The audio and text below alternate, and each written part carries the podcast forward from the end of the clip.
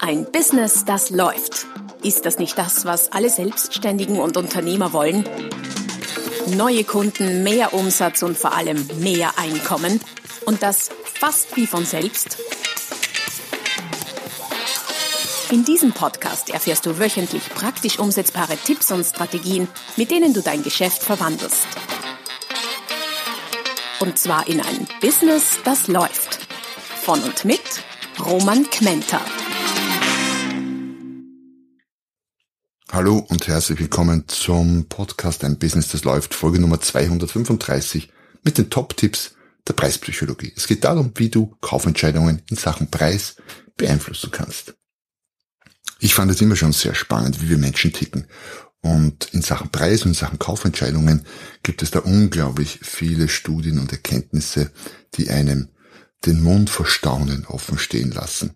Ich würde sogar behaupten, dass Entscheidungen Kaufentscheidungen, die ja immer mit Preis zusammenhängen, ähm, hochgradig irrational sind, wenn man sich die Studien im Detail ansieht.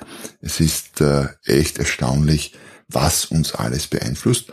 Und einige dieser Studien, respektive der Ergebnisse dieser, dieser Studien allerdings umgelegt auf die wirtschaftliche Praxis, habe ich dir heute in dieser Folge mitgebracht. Zehn Tipps, um genau zu sein, mit ein paar Ideen dazu, wie du sie in deinem Business zu deinem Vorteil, um mehr zu verkaufen, schneller zu überzeugen, um Preise kleiner erscheinen zu lassen und um die Preishürde abzuschwächen, einsetzen kannst. Und zwar egal, ob du physische Produkte verkaufst, eine Dienstleistung und ganz egal, in welchem Gewerbe oder in welcher Branche du tätig bist. Du kannst also gespannt sein. Du wirst wahrscheinlich auch feststellen, respektive ich werde es dazu sagen, dass sich diese Effekte aus der Preispsychologie, die ich in diese Tipps verpackt habe, nicht nur losgelöst betrachten lassen, sondern natürlich auch Zusammenhänge haben, gemeinsam wirken, zusammenhängend verwendet werden können, respektive sich recht stark überschneiden in manchen Bereichen. Aber lange Rede, kurzer Sinn, ich würde sagen, wir beginnen einfach mit dem Tipp 1 und der da lautet, beginne mit dem teuersten Produkt. Und wenn es ums Beginnen geht, dann kann das verschiedene Aspekte haben. Das kann natürlich sein in einem klassischen Verkaufsgespräch, in einer Interaktion, die direkt mit dem Kunden stattfindet, dass du zeitlich quasi beginnst mit dem teuersten Produkt. Teuerstes Produkt muss nicht immer bedeuten, es ist das absolut teuerste, sondern kann auch oft sein, das teuerste ist in einem gewissen Spektrum. Das heißt, du hast mit dem Kunden gesprochen, hast Bedarfserhebung gemacht und äh, festgestellt, naja, wahrscheinlich geht es um in etwa dieses Produktspektrum oder diese Preisrange, in der der Kunde möglicherweise zu Hause sein könnte. Und wenn ich sage teuerste, dann meine ich, diese Range beginne mit dem teuersten in dieser Range, respektive am oberen Rand, also äh, ein Stückchen vielleicht noch darüber. Kann aber auch sein, dass es sich um eine Darstellung auf einer Webseite oder in einem schriftlichen Angebot handelt. Auch da geht es darum, was auf dem schriftlichen Angebot entweder oder auf der Webseite, was ist weiter oben und weiter unten, weil wir ja von oben nach unten lesen. Das heißt, beginnen heißt das teuerste nach oben stellen, respektive bei wenn Produkte oder Angebote nebeneinander gestellt sind, dann von links nach rechts. Man sieht das relativ oft bei Online-Angeboten, zum Beispiel von Software, dann gibt's mehrere Pakete, zwei, drei, vier Pakete oft. Und da ist die Empfehlung, mit dem teuersten Paket links zu beginnen. Wird ganz, ganz selten gemacht. Warum? Weil wir es anders gewohnt sind. Wir sind gewohnt, quasi aufsteigend äh, zu denken in vielen Bereichen. Zu diesem Tipp, zu dieser Empfehlung gibt es auch eine sehr interessante Studie mit Billardtischen. Man hat Folgendes getestet. Man ist hergegangen, hat in einem Billardgeschäft die Tische so circa zwischen 300 und 3000 Dollar, also eine US-amerikanische Studie geführt haben, einem Kunden, der kam, um einen Billardtisch zu kaufen oder sich dafür interessiert hat, immer zuerst den billigsten Tisch angeboten in der ersten Testphase und ist bei einem Durchschnittspreis von circa 500, 550 Dollar pro Tisch gelandet. In der zweiten Testphase war alles gleich, bis auf eines. Man hat einem Kunden, der sich für einen Tisch interessiert hat, immer den teuersten zuerst angeboten, Größenordnung 3.000, 3.500 Dollar. Hat den jeder gekauft? Natürlich nicht. Aber, und das, ist die, und das ist die wichtige Frage jetzt, Was hat das geändert, diese Vorgehensweise? Was hat das am Ergebnis geändert? Ganz kurz nachdenken. Hm. Ja, richtig geraten. Die äh, Durchschnittspreise sind gestiegen. Das heißt, allein durch die Tatsache, dass man oben begonnen hat, hat sich der Durchschnittspreis der verkauften Tische in etwa verdoppelt. Und das ist eine ganz gewaltige Sache. Wo kannst du es verwenden? Bei allen Arten von Preislisten. Wenn du in der Gastronomie zu Hause bist oder in ähnlichen Bereichen, bei Speisekarten, bei Weinkarten, im Verkaufsgespräch, wie gesagt, kannst du mit deinem teuersten Produkt oder mit der teuersten Variante, der teuersten Option zuerst beginnen. Überall dort, wo es gar nicht um das Hauptprodukt geht, sondern um Zusatzprodukte. Keine Ahnung, es verkauft jemand Autos und da gibt's drei Sitzvarianten von günstig bis teuer, edel, Luxus, belüftet, klimatisiert mit Leder und so weiter und so fort. Auch da empfiehlt es sich oben zu beginnen.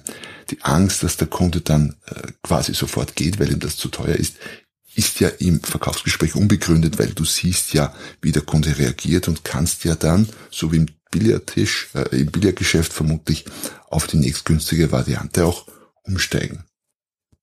Wir kommen zu Tipp Nummer zwei. Biete deinen Kunden einen Abzug statt einen Aufpreis. Menschen gewinnen lieber statt zu verlieren, du vermutlich auch, und das ist auch gar nicht verwunderlich. Sie kriegen lieber etwas, als etwas herzugeben. Und dieser Grundgedanke hat auch sehr viel mit Preispsychologie zu tun und damit, wie du deine Preisgestaltung umsetzt. Konkret geht es also darum, ob du unter gewissen Bedingungen einen Aufpreis verrechnest oder einen Abzug anbietest. Studien haben gezeigt, dass Abzüge besser ankommen als Aufpreise. Achtung, bedeutet nicht, dass es nicht auch umgekehrt gemacht werden kann. Und viele machen, machen es auch umgekehrt. Beispiel, Fluglinien sehr beliebt. Man kauft ein, oder man, man bleibt an einem sehr günstigen Ticket hängen und wenn man es dann bucht, dann werden alle möglichen Aufpreise noch verrechnet oder zumindest angeboten. Auch das kann Sinn machen, wenn ich zum Beispiel mit dem günstigen Ticket, bleiben wir bei dem Beispiel der Fluggesellschaft, einen äh, Preisanker setzen will, einen niedrigen und im Vergleich zu den Mitbewerbern günstiger ausschauen und danach quasi alle anderen Dinge im Zuge eines Upselling-Prozesses oder eines Zusatzverkaufes anbiete. Aber zurück zu der Idee, Abzug anzubieten statt einem Aufpreis. Wie kann man das machen? Zum Beispiel könnte man bei Barzahlung einen Abzug anbieten, statt einen Aufpreis bei Kartenzahlung zu verrechnen. Kreditkarten kosten ja Geld, auch in der Abwicklung. Und so könnte man das tun. Bin mir nicht ganz sicher, ob das ähm, durch den Vertrag mit Kreditkartenfirmen nicht ausgeschlossen ist, dass man das anbietet, ganz offiziell, aber rein preispsychologisch wäre das durchaus eine sinnvolle Vorgehensweise. Oder man verrechnet einen, man gewährt einen Mengenrabatt, wenn man von irgendetwas mehr verkauft oder bietet zumindest einen an, anstatt einen Mindermengenzuschlag verrechnet. Das wäre nämlich die Aufpreisvariante. Und du merkst vielleicht schon, wie dein Bauchgefühl zu der beiden Variante, zu den beiden Varianten ist. Stell dir vor, einen Mengenrabatt im Vergleich zu einem Mindermengenzuschlag. Hm. Letztlich ist der Preis, der rauskommt, vielleicht genau der gleiche, aber was fühlt sich besser an, wenn du einen Mengenrabatt kriegen kannst oder wenn dir ein Mindermengenzuschlag verrechnet wird? Du kannst zum Beispiel, wenn du so etwas wie Reiseveranstalter bist oder Events veranstaltest, irgendetwas in der Art, dann kannst du bei sehr frühen Buchungen, diesen klassischen Frühbucherbonus oder Frühbucherpreis, einen niedrigen Tarif verrechnen, statt einen Preisaufschlag für kurzfristige Buchungen zu verlangen. Das wird auch meistens gemacht, also Frühbucher, äh, Tarifgeschichten, Preisaufschläge für kurzfristige Buchungen gibt's auch, ähm, allerdings nicht in der Masse anzutreffen. Man kann zum Beispiel bei Selbstabholung einen Nachlass bieten, statt die Zustellung zu verrechnen. Das heißt, Zustellung ist quasi, der Zustellungspreis ist der Normalpreis und wenn du selbst abholst, dann kannst du sogar noch etwas sparen. Wird wenig gemacht, aber wäre auf breiterer Basis durchaus einsetzbar. Und ein Küchenhersteller könnte zum Beispiel eine Ersparnis bieten für die Selbstmontage statt einen Montageaufschlag anzubieten. Auch das geht. Sprich, der Fantasie sind wenig Grenzen gesetzt. Je nachdem, was du tust, was du anbietest, was du verkaufst, kannst du mit Aufpreisen oder mit Abzügen spielen und dein Pricing so gestalten, dass es für dich optimal ist in dem Bereich. Wir kommen zu Tipp Nummer drei. Führe Produkte, die du nie oder fast nie verkaufst. Stell dir vor, du hast ein Produkt um 70 Euro oder kann auch eine Dienstleistung sein und eines um 100 Euro und willst mehr von dem um 100 Euro verkaufen. Dann kann es sehr viel Sinn machen, ein weiteres um zum Beispiel 150, 170, 190, 200 Euro, vielleicht sogar mehr, 250 Euro in dein Sortiment aufzunehmen. Warum? Weil ob etwas teuer oder billig ist, ist immer eine Frage des Vergleichs. Wir vergleichen ständig. Und wenn jetzt neben dem 100 Euro Produkt ein 150 Euro Produkt steht, dann ist erstens das 100 Euro Produkt nicht mehr das teuerste. Und zweitens wirkt es im Vergleich zum 150 Euro Produkt schon wieder günstiger. Das heißt, du machst preispsychologisch betrachtet durch das teure Produkt das äh, bisher teuerste, nämlich das 100 Euro Produkt günstiger. Es rückt noch dazu in die Mitte, wodurch noch etwas getriggert wird. Wir kaufen ganz gerne in der Mitte. Das heißt, Conclusio, überleg dir, was du an noch teurerem in dein Sortiment äh, aufnehmen kannst, was du aufnehmen kannst, was du gegenüberstellen kannst, um deine anderen Produkte billiger erscheinen zu lassen. Ich spreche manchmal auch ganz gern von der Luxusvariante. Das ist eine Variante, die möglicherweise nie verkauft wird, aber genau diesen Effekt hat. Und wenn es dann doch jemand kauft, dann ja, bist du wahrscheinlich auch nicht böse.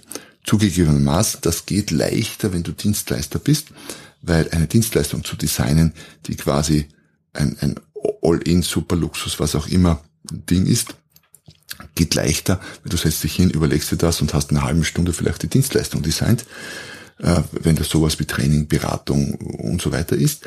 Wenn du, wenn es tatsächlich um physische Produkte geht, dann brauchst du ja dieses Produkt auch. Heißt, du kannst es nicht quasi aus dem, aus der leeren Luft oder zumindest nicht so schnell erschaffen. Dennoch man kann sowas zukaufen oder was man auch tun könnte, wenn man Produkte verkauft, man könnte natürlich Packages machen und da ein super Luxus-Package aus mehreren Produkten oder Produkt plus Zubehör machen und das als teuerstes Produkt positionieren. Also nochmal, für die Produkte, die du fast nie verkaufst oder nie verkaufst, sie haben einen anderen Zweck und der ist für dich geschickt eingesetzt ein sehr profitabler. Tipp Nummer vier: Verwende unrunde Zahlen. Es gibt eine Studie mit Eigentumswohnungen, wurde folgendes gemacht, Eigentumswohnungen in der Größenordnung von ein paar hunderttausend Euro wurden mal rund und mal unrund angeboten. Was meine ich damit? Ein runder Preis für eine Eigentumswohnung wäre zum Beispiel 350.000 und ein unrunder Preis wäre 351.230. Bei Eigentumswohnungen muss man dazu sagen, vor allem wenn es, wenn es gebrauchte Eigentumswohnungen sind, also keine neuen, die direkt von Bauträger gekauft werden, wird normalerweise verhandelt. Und die Zahl, mit der angeboten wird, nämlich rund oder unrund, hat einen Einfluss auf das Ergebnis dieser Verhandlungen. Man hat nämlich festgestellt, dass von runden Zahlen mehr herunterverhandelt wird, tendenziell als von unrunden. Warum? Lass es auf dich wirken. 350.000 oder 351.230. Wie klingt was für dich? Bei mir ist es so, 350.000 klingt wie eine ein Ausgangspunkt für eine Verhandlung, ein, eine gewürfelte Zahl, eine geschätzte Zahl, eine runde Zahl. Bei 351.230 denke ich mir und viele andere Menschen sehr wahrscheinlich auch, dass das ein sehr genau kalkulierter Preis ist. Das bedeutet nicht, dass davon nicht auch noch was herunterverhandelt werden könnte, vor allem in einer Branche wie Immobilien, aber ähm, man merkt quasi oder man denkt sich, unbewusst, naja, da ist nicht so viel drinnen. Und wenn sich der Käufer denkt, da ist nicht so viel drinnen, verhandlungstechnisch, dann wird er anders verhandelt als beim runden Preis. Und genau das passiert. Wie kannst du es einsetzen? Naja, je nachdem, was du verkaufst, kannst du natürlich unrunde Preise machen weil ob der Gebrauchtwagen jetzt 15.000 äh, oder 15.340 kostet, ist für dich letztlich der gleiche Aufwand und versetzt dich in eine günstigere Ausgangssituation für Verhandlungen. Das gilt aber auch für Rabatte. Also wenn du Rabatte oder Nachlässe gibst, dann ist 750 rund und klingt mal so, naja, geschätzt, ich gebe mal was, 765 oder 767 klingt hingegen schon genau kalkuliert. Aber nicht nur bei absoluten Zahlen, auch bei relativen Zahlen, also in Prozenten, 15% Rabatt ist rund, 14,87 wäre unrund. Das gleiche gilt fürs Conti. Ähm, ich habe, glaube ich, noch nie unrundes Conti gesehen. Immer nur 1%, 1,5%, 2%. Warum nicht 1,87%? Ist ja technisch und rechtlich auch möglich. Da gilt wiederum das gleiche. 1,87 heißt, Ich habe da schon mein letztes gegeben und mehr ist da nicht mehr drinnen. Wir haben das genau kalkuliert. Das gleiche gilt für Boni, also irgendwelche Arten von Jahresendboni, Mengenboni und so weiter und so fort. Auch die werden zumeist rund gemacht. Auch das ist nicht notwendig. Ich kann statt 3,5% Bonus auch 3,43% Bonus anbieten. Und diese kleinen Unterschiede mögen dem einen oder anderen Hörer, Hörerin auch äh, irgendwie zu klein vorkommen, um darüber überhaupt ein Wort zu verlieren. Stimmt nicht ganz, weil wenn ich diese kleinen Unterschiede statt auf den Umsatz, auf den Gewinn rechne, aber das habe ich in vielen anderen Folgen und Beiträgen schon gemacht, dann kommt dabei ein riesen, riesen Unterschied heraus. Das heißt, es geht wirklich um viel Geld bei diesen kleinen, manchmal kleinen Unterschieden, die ich im Verhandlungsfall erzielen oder eben nicht erzielen kann. Wir kommen zu Tipp Nummer 5. Denke in Unterschieden statt in Summen. Stell dir Folgendes vor, es gibt ein Verkaufsgespräch, bei dem geht es um ein Fernsehgerät zum Beispiel, könnte genauso eine Waschmaschine sein oder was anderes. Aber sagen wir mal Fernsehgerät, beim, es gibt zwei Modelle, die zur Diskussion stehen ein teureres um 1490 äh, und ein günstigeres um 995. Das hochpreisigere Modell ist natürlich besser ausgestattet, hat eine bessere Auflösung, was immer da gerade bei Fernsehen angesagt ist, größer Bildschirm natürlich. Der Kunde hätte schon gern das bessere, klar, kostet halt auch um circa 500 Euro oder um genau zu sein um 495 Euro mehr. Jetzt lautet die Regel, in Unterschieden denken, äh, statt in Summen nicht nur denken, sondern auch sprechen. Sprich, im Verkauf würde ich dann empfehlen, herzugehen und zu sagen, ich konzentriere mich jetzt auf den Unterschied auf die 495 statt auf die 1490. Warum? Weil es sehr viel weniger klingt. Also wir sprechen jetzt mit dem Kunden nur mehr über den Unterschied, den es zu überwinden gilt und kann diesem Unterschied, diesen 495 Euro, aber die komplette Leistung des teureren Geräts gegenüberstellen. Das heißt, der Kunde kriegt um die 495 Euro mehr, kriegt er den großen Bildschirm, den deutlich größeren Bildschirm, die bessere Auflösung und so weiter und so fort. Und dadurch wird diese Preishürde für den Kunden äh, psychologisch betrachtet kleiner und er überwindet sie leichter. Das heißt, konzentriere dich auf den Unterschied, den es noch zu überwinden gibt, statt auf den kompletten Preis, auf den Gesamtpreis, weil das natürlich, wie gesagt, äh, sehr viel kleiner klingt und leichter umsetzbar ist. Tipp Nummer 6. Verwende bei niedrigen Zahlen Prozent und bei hohen Euros. Ähm, auch die sogenannte 100er Regel genannt. Worum geht's? Stell dir mal vor, du hast ein Produkt im kleinpreisigen Bereich, 9,90 Euro und da klingt ein Nachlass von 20 Prozent deutlich interessanter als eine Ersparnis von 2 Euro, was aber letztlich quasi das gleiche ist. Bei einem Angebot um 150 Euro hingegen dreht sich das ähm, gefühlsmäßig betrachtet oder preispsychologisch aus Sicht des Kunden um. Eine Ersparnis von 30 Euro klingt vielleicht verlockender als ein Nachlass von 20 Prozent. Die, äh, äh, die Psychologen, die sich mit äh, Verhaltensökonomie beschäftigen, haben in Studien festgestellt, dass eben dieser Punkt, wo es gefühlt kippt, bei circa 100 Euro liegt. Das heißt, wenn es um Nachlässe geht, preise diese im kleineren Bereich, das heißt unter 100 Euro, als Prozent aus und nicht als absolute Ersparnis. Wenn es aber um Aufschläge geht, macht genau das Umgekehrte klarerweise. Also in beiden Richtungen denken. Tipp Nummer 7, lass Währungssymbole auf Preislisten weg. Was meine ich damit? Preislisten sind typischerweise so gestaltet, dass da steht äh, 327 Euro mit Symbol und wenn es größere Preise sind, 1537 Euro, auch mit Tausender Punkt. Nun hat man in Studien Verschiedenes getestet, man hat Preise reingeschrieben auf Preislisten mit und ohne Tausender Punkt, mit und ohne Symbol, manchmal auch ausgeschrieben, das heißt in Worten. Und hat Folgendes festgestellt, am besten funktioniert es, wenn die Eurozeichen weggelassen werden, auch nicht Euro ausgeschrieben, gar nichts, einfach nur die Zahl. Und ich würde sogar empfehlen, lass auch den Tausenderpunkt weg, wenn es eine längere Zahl ist. Warum?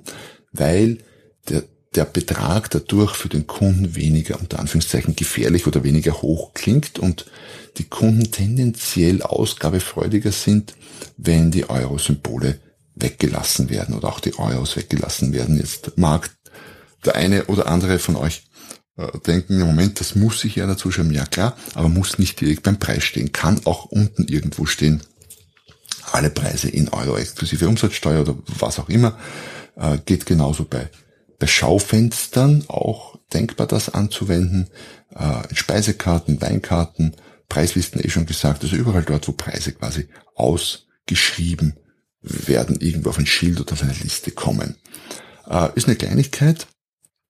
Allerdings bei all diesen Tipps, die funktionieren grundsätzlich. Sie funktionieren nicht immer bei jedem, bei jeder einzelnen Entscheidung, aber vor allem dann, wenn du etwas verkaufst, wo du viele Kaufentscheidungen hast, Restaurant zum Beispiel oder äh, Einzelhandel, wirken sich diese Effekte natürlich deutlich deutlich oder deutlicher aus, als wenn du einmal die Woche irgendetwas verkaufst, aber das was Größeres ist. Also ganz klar, die Menge ist ein gewisser Vorteil, was die Wirksamkeit äh, oder den Effekt dieser äh, preispsychologischen Tipps angeht, was nicht bedeutet, dass nicht bei dem einen großen Geschäft pro Woche sich etwas von dem auswirken kann, dann hast du natürlich auch da den großen Vorteil dadurch.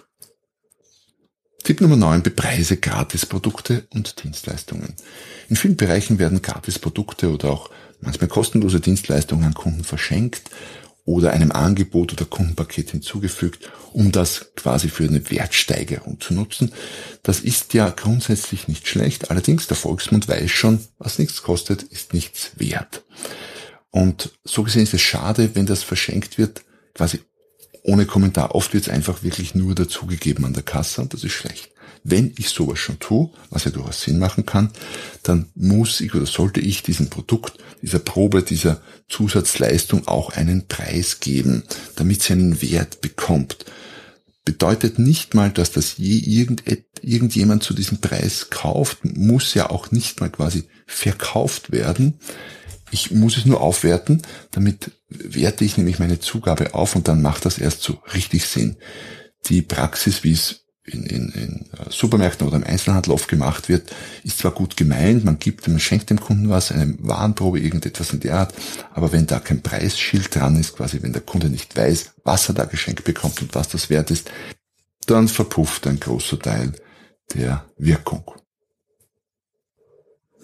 Tipp Nummer 9 lautet, lobe Menschen Voraus für das Verhalten, das du sehen willst bei ihnen, dass sie zeigen sollen, also ein vorauseilendes Lob. Diese Strategie heißt in der Verkaufspsychologie auch Etikettierungstechnik und lässt sich sehr gut in verschiedenen Bereichen einsetzen. Mal angenommen, du möchtest, dass äh, der Kunde weniger preissensibel ist oder sich weniger preissensibel zeigt und vielleicht tendenziell weniger verhandelt oder auch nicht unbedingt zum billigsten greift. Also all sowas in der Richtung. Also dass dich bei potenziellen Preisgesprächen in eine etwas bessere Ausgangssituation versetzt, dann lobst du ihn genau dafür. Du könntest sowas sagen wie, wissen Sie, lieber Kunde, was ich an Ihnen so schätze? Sie wissen wirklich die Qualität zu schätzen und greifen nicht immer zum billigsten und schauen nicht immer nur auf den Preis. So oder so ähnlich könnte das lauten.